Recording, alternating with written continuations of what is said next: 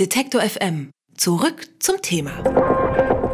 Wo der Mensch hinkommt, da bleibt eines sehr häufig zurück, Müll. Das kennt man ja von der WG-Party oder auch vom Grillen im Park.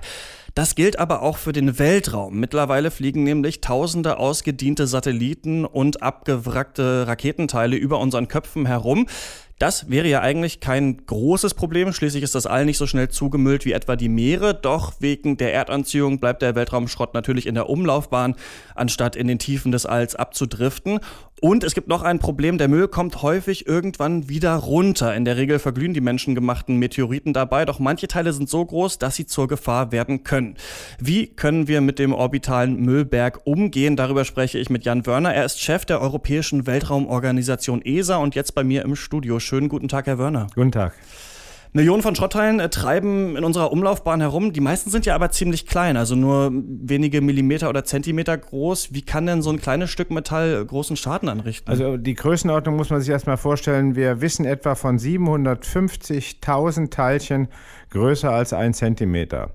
Jetzt müssen Sie aber auch die Geschwindigkeit beachten. Die Geschwindigkeit von diesen Teilchen ist in der Regel so etwa zwischen 25 und 28.000 Kilometern pro Stunde. Das heißt schneller als jede Gewehrkugel. Und Sie wissen, eine Gewehrkugel ist auch sehr gefährlich. Also insofern sind schon die kleinen Teile gefährlich. Wir haben aber auch 4500 Satelliten im Orbit, von denen nur etwa 1500 noch funktionieren. Das heißt, 3000 äh, fliegen darum, ohne äh, funktionsfähig zu sein. Und sie gefährden tatsächlich alles. Sie gefährden unsere Infrastruktur, sie gefährden Satelliten, sie gefährden auch Menschen, zum Beispiel in der Internationalen Raumstation. Mhm. Gab es denn schon so verheerende Kollisionen es, da oben im Weltall? Es gab eine Reihe von äh, Kollisionen. Eine äh, Satellitenkollision war Iridium und Kosmos, also ein amerikanischer, ein russischer Satellit. Der eine war tot, der andere äh, war noch funktionsfähig. Die sind zusammengestoßen. Damit waren beide außer Kraft gesetzt, aber gleichzeitig haben sie zigtausende neue Bruchstücke erzeugt. Das ist ein Fall. Ein anderer Fall, der sehr bekannt geworden ist, ist ein europäischer Satellit, äh, Sentinel heißt er. Und da ist im Jahr 2016 ein Stück in das Solarpanel reingeflogen und hat ein äh, Stück der Elektrizitätsversorgung beschädigt. Und bei der Internationalen Raumstation passiert es relativ häufig, dass man sieht, da kommen größere Bruchstücke an und dann wird die Raumstation entweder auf einen höheren oder einen niedrigeren Orbit gebracht. Also wir kennen die Fälle. Gravity, der Film, ist äh, kein Science Fiction, es ist mhm. Science Facts. Und äh, kommen auch manchmal Sachen wieder hier zu uns auf die Erde zurück? Ja, das ist eigentlich, freuen wir uns darüber, wenn Sachen runterkommen, weil die fast alle verglühen. Es gibt manchmal Teile, die nicht verglühen. Äh, ein äh, europäisches Teil war mal, hieß es Rosat, ein deutsch-britischer äh, Satellit, der runtergekommen ist, der sehr viel aus äh, Keramik und Glas bestand und der hat den Wiedereintritt in die Erdatmosphäre weitgehend überlebt, ist aber zum Glück ins Meer gefallen. Äh, ein anderer Fall ist die chinesische Raumstation Tiangong, die ist am Ostermontag runtergekommen. Ähm, wir wissen nicht, wie viel davon überlebt hat, aber da sie doch sehr groß war, gehen wir davon aus, dass auch dort Bruchstücke bis auf die Erde kommen. Zum Glück sind keine Schäden bekannt. Aber es gibt Fälle, in denen man etwas gefunden hat, zum Beispiel von einer Oberstufe oder einem Tank, der auch heruntergefallen ist. Ich habe Bilder, in denen zum Beispiel eine Hütte von einem äh, Bauern in China getroffen wurde.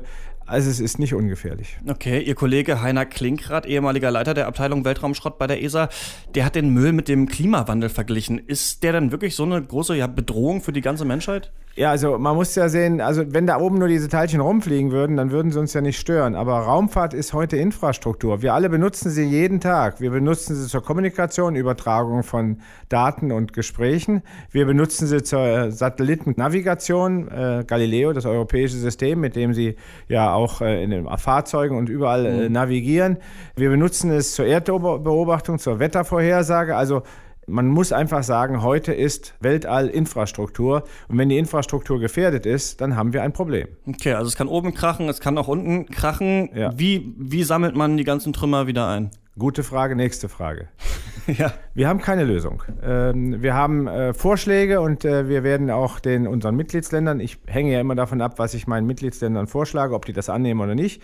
Ich werde ihnen vorschlagen, eine Mission, um größere Teile, die im Weltraum rumfliegen, tatsächlich zu greifen, ähm, dann äh, entweder nochmal funktionstüchtig zu machen oder gezielt auch zum Absturz zu bringen, aber dann eben gezielt, dass sie niemanden gefährden.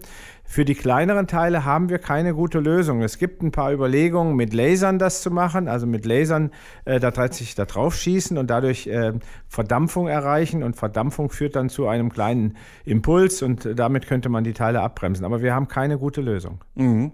Ähm, das würde ja auch sehr teuer werden. Ich habe Schätzungen gelesen, wonach diese Wiederbeschaffung aller Satelliten über 100 Milliarden Euro kosten könnte. Woher kann man das Geld nehmen? Naja, also Wiederbeschaffung, das hieß ja schon, dass wir davon ausgehen, dass die Satelliten kaputt gehen. Das wollen wir ja gar nicht. Also wir wollen die Satelliten erhalten, aber man muss schon sagen, eine gute Satellitenmission kostet heutzutage mit, äh, mit Trägerrakete und allem, sagen wir mal, zwischen 100, das sind sehr günstige, und äh, sagen wir mal 500 Millionen.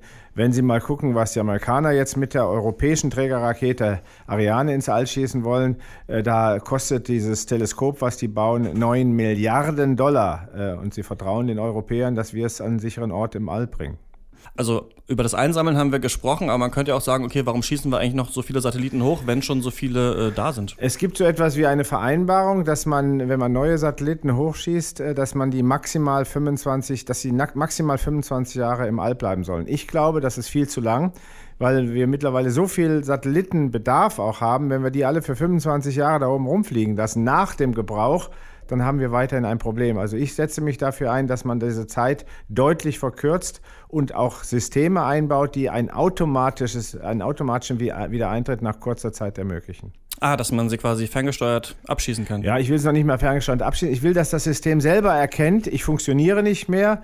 Jetzt zünde ich an der richtigen Stelle ein Triebwerk, um gezielt äh, in den Pazifik zu fallen und niemanden zu gefährden. Die ehemalige äh, Bundeswirtschaftsministerin Brigitte Tsipris, die fordert ja ein weltweites Regelwerk auch dafür. Ja. Hat die ähm, internationale Politik denn die Brisanz dieses Themas, also Weltraumschrott, überhaupt schon begriffen? Ich glaube nicht.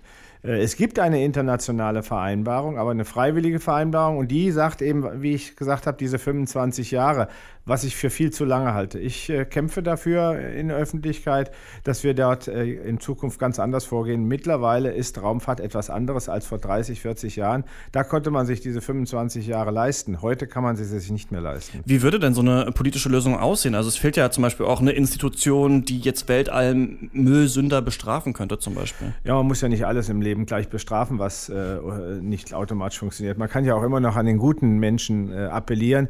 Also ich glaube, wenn wir zu einer Regelung kommen weltweit äh, dazu und dafür kämpfe ich, dann wird man das auch äh, durchsetzen können. Und interessanterweise ist ja die Raumfahrt nicht an die irdischen Grenzen gebunden. Deshalb glaube ich, dass wir das schaffen können. Was wäre denn der erste Schritt, um das Müllproblem jetzt anzugehen? Also kurzfristig heißt es, Missionen zu entwickeln, um ganz gezielt den Müll zu reduzieren.